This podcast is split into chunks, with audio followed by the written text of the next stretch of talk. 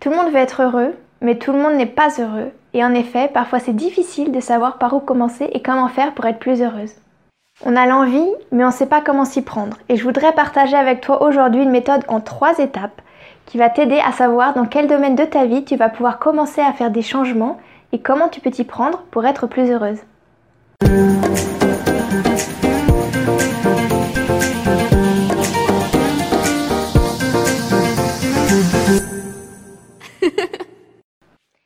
Ça vous est déjà arrivé de ressentir un sentiment d'insatisfaction diffus?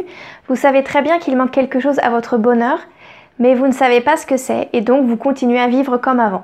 En soi, l'insatisfaction interne n'est pas mauvaise, c'est plutôt un signal d'alarme. Ça vous montre qu'il est temps de changer de vie, que vous n'êtes plus satisfaite et qu'il faut faire quelque chose. Mais choisir d'être heureux, c'est pas toujours facile quand on ne sait pas exactement où réside le problème, comment changer quelque chose quand on ne sait pas quoi ni de quelle manière. J'ai préparé pour vous quelques conseils qui vont vous aider à vous orienter si vous cherchez à être plus heureuse dans votre vie. Que pouvez-vous faire pour vivre votre vie dans sa meilleure version? Il y a énormément de livres sur le sujet, d'articles, d'émissions, de podcasts, donc bien sûr, on peut trouver énormément d'informations. Mais une question importante à se poser, c'est parmi tous ces conseils, qu'est-ce qui va marcher pour moi? Qu'est-ce qui est adapté à ma situation? Qu'est-ce qui peut le plus m'aider? Et il n'y a pas de réponse toute faite qui marche avec tout le monde parce qu'on est tous différents. Chacun a ses ressources et ses problématiques qui lui sont propres. Il y a beaucoup de choses qui peuvent nous empêcher d'être heureux et c'est différent d'une personne à l'autre. C'est pour ça qu'il faut regarder de manière très individuelle ce dont chacun a besoin. Et pour cela, on va maintenant voir plus en détail une méthode en trois points. Imaginez votre vie comme une maison, attrapez vos outils, on a un bonheur à construire.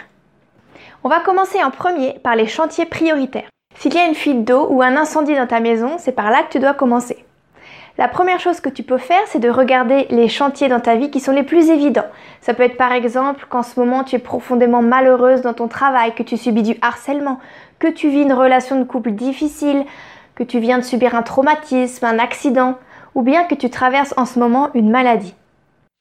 Bien sûr, c'est toujours important de travailler sur sa façon de voir les choses et de considérer les événements, mais quand tu es en train de vivre une situation aiguë, alors ça requiert toute ton attention.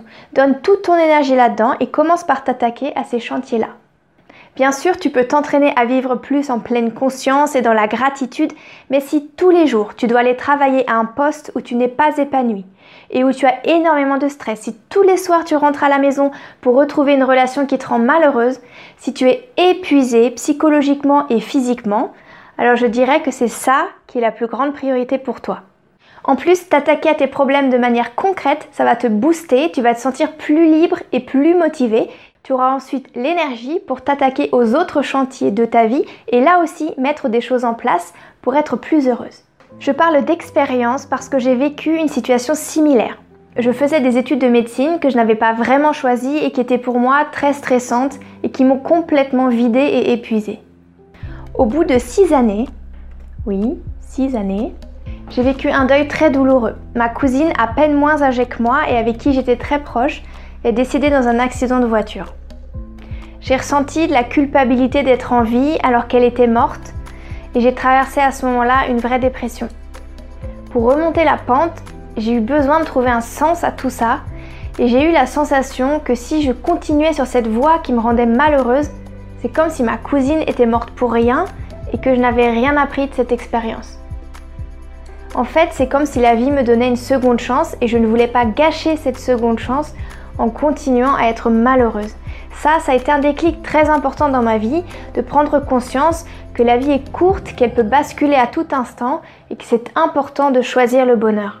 Je me suis sentie responsable de mon bonheur. C'était à moi de prendre la décision de tout faire pour être heureuse et de ne pas attendre que les circonstances extérieures changent. C'était à moi de prendre la décision de prendre soin de moi et de me sauver. Et à partir du moment où j'ai pris cette décision de m'attaquer à ce problème sérieusement, quand j'ai pris la décision de quitter mes études de médecine et de choisir ce qui était mieux pour moi, alors je me suis sentie libérée de ce poids. C'était vraiment une sensation de libération, de bonheur et ça faisait très très longtemps que je ne m'étais pas sentie aussi heureuse. J'ai recommencé à avoir du plaisir au quotidien, à faire des projets pour l'avenir et à me projeter positivement dans le futur. Et ça m'a également donné beaucoup confiance en moi. Et je me suis promis de plus jamais laisser durer aussi longtemps une situation difficile dans ma vie, mais de réagir beaucoup plus vite la prochaine fois, de ne pas attendre des années avant de prendre la décision de faire ce qui était bon pour moi.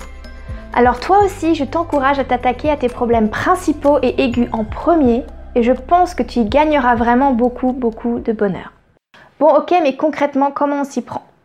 Dans la plupart des cas, c'est assez clair de voir quels sont les problèmes prioritaires qu'on a dans notre vie parce que ça prend tellement de place et ça nous occupe tellement l'esprit. Mais c'est possible que ça ne soit pas aussi évident que ça pour toi, que l'insatisfaction ne soit pas aussi aiguë et que tu n'aies pas forcément conscience de ce qui ne va pas dans les différents domaines de ta vie ou de ce qui pourrait être mieux. Pour ça, il y a un exercice qui est très intéressant, le gâteau de satisfaction. Il consiste à créer une roue ou un gâteau, si vous voulez, avec plusieurs parts et chacune d'elles représente un domaine de votre vie. Par exemple, amour et relations, famille et amis, environnement et maison, temps pour moi, travail, loisirs, finances, santé, etc. Et pour chaque domaine de votre vie, vous allez noter à quel niveau vous êtes satisfait.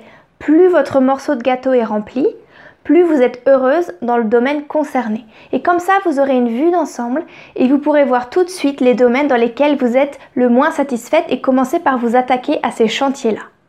Vous pouvez vous demander qu'est-ce qui me dérange exactement dans ce domaine, comment est-ce que je pourrais me sentir mieux, qu'est-ce que je peux changer pour devenir plus heureuse?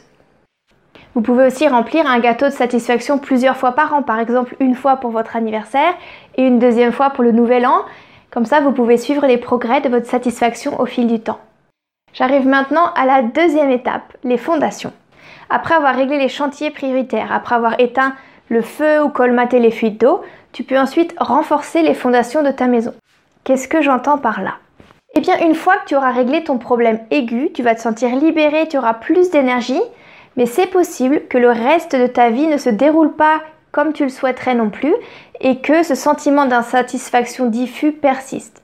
Ou bien c'est possible que tu n'aies pas vraiment un domaine dans lequel ça va très mal, mais que tu ne sois pas particulièrement heureuse non plus. Si tu remplis ton gâteau, tu vas te rendre compte que tu as une satisfaction correcte dans tous les domaines, mais malgré tout, tu ne te sens pas complètement épanoui. Et une des raisons principales à ça, c'est bien souvent notre façon de voir les choses, notre attitude à l'égard de notre vie et des événements de notre vie. Notre vision des choses et notre façon d'aborder la vie ont une influence très forte sur notre sentiment de bien-être. Et c'est ça que j'appelle les fondations de ta maison et qu'il va falloir renforcer si tu veux être globalement plus satisfaite dans la vie. Il peut s'agir de situations comme une faible estime de toi, beaucoup d'inquiétude et de préoccupation pour tout, une tendance à beaucoup ruminer les choses, à être anxieuse ou à voir le verre à moitié vide, ou bien vous vous culpabilisez à l'idée de prendre soin de vous et de vous occuper de vous. Tout ça, ce sont des choses qui vont avec le temps freiner le bonheur et qui vont vous empêcher d'être plus heureuse. Si vous étiez un ordinateur, on pourrait parler de régler autrement vos paramètres. Les fondations de votre maison, ce sont vos paramètres mentaux en quelque sorte. Alors dans ce cas-là, la question à se poser va être quelles sont les attitudes mentales que j'ai et qui freinent mon bonheur? Imaginons que ton problème principal soit une relation malheureuse. Tu prends la décision de quitter ton partenaire mais il reste qu'au fond, tu as une estime de toi qui est assez fragile. Qu'est-ce qui va se passer par la suite? Est-ce que tu vas douter d'avoir la chance de rencontrer à nouveau quelqu'un d'autre? Est-ce que tu vas penser que tu ne mérites pas un meilleur partenaire? Ou bien tout va plutôt bien dans ta vie, tu as un travail épanouissant, tu es heureuse en famille, tu as des amis? Mais malgré tout, tu es malheureuse parce que tu n'es pas dans la capacité de voir tout ce bonheur, de prendre conscience de toute la chance que tu as et du bonheur qui t'entoure parce que tu as la tendance à tout voir en noir, à voir le pire qui pourrait arriver. Tu as du mal à faire confiance aux autres, tu vois toujours le verre à moitié vide et ça évidemment, ça t'empêche d'être heureuse. J'arrive maintenant au troisième point. Maintenant que les urgences sont réglées et les fondations renforcées, il est temps d'aménager et de décorer cette maison pour en faire un cocon où il fait bon vivre. C'est le moment de s'intéresser à la joie de vivre et au sens de votre vie. Et oui, ces deux composantes sont très importantes pour avoir une vie épanouie. La joie de vivre, ça veut dire qu'on va faire au quotidien des choses qui nous rendent heureux, avoir du plaisir, rencontrer des amis, faire des activités qui nous font du bien, faire des câlins, regarder le coucher de soleil. Et le sens de la vie, ça suppose qu'on trouve un sens profond à notre existence, un sens à notre travail, qu'on ait des objectifs et qu'on vive en harmonie et en cohérence avec nos valeurs. Et puis qu'on ait la possibilité de se développer personnellement et de s'épanouir. Commence avec la joie de vivre. Est-ce que tu prends le temps chaque jour de regarder les petits bonheurs qui composent tes journées? Est-ce que tu prends le temps chaque semaine de faire des choses qui te font du bien, qui te font plaisir, qui te rendent heureuse et qui te font rire? En fait, toutes ces choses, elles ne viennent pas d'elles-mêmes. Il faut parfois aussi les organiser, les noter dans ton agenda pour prendre le temps de rencontrer tes amis ou pour te faire du bien. Et je sais que ça peut sembler être un conseil complètement banal, mais c'est souvent quelque chose qu'on ne prend pas assez le temps de faire parce qu'on se dit que tout le reste est bien plus important.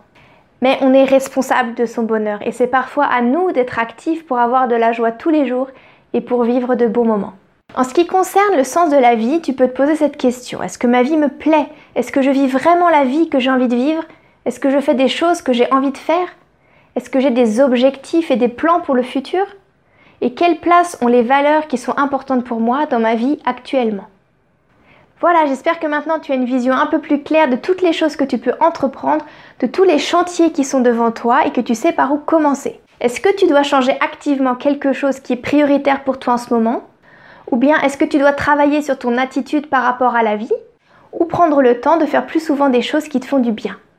Avec ça, tu peux déterminer des actions concrètes que tu peux commencer à mettre en place dès maintenant. N'hésitez pas à parler de vos expériences dans les commentaires et à partager cette vidéo si vous pensez qu'elle peut servir à un de vos amis. Je vous souhaite à tous et à toutes une très belle semaine. Prenez soin de vous.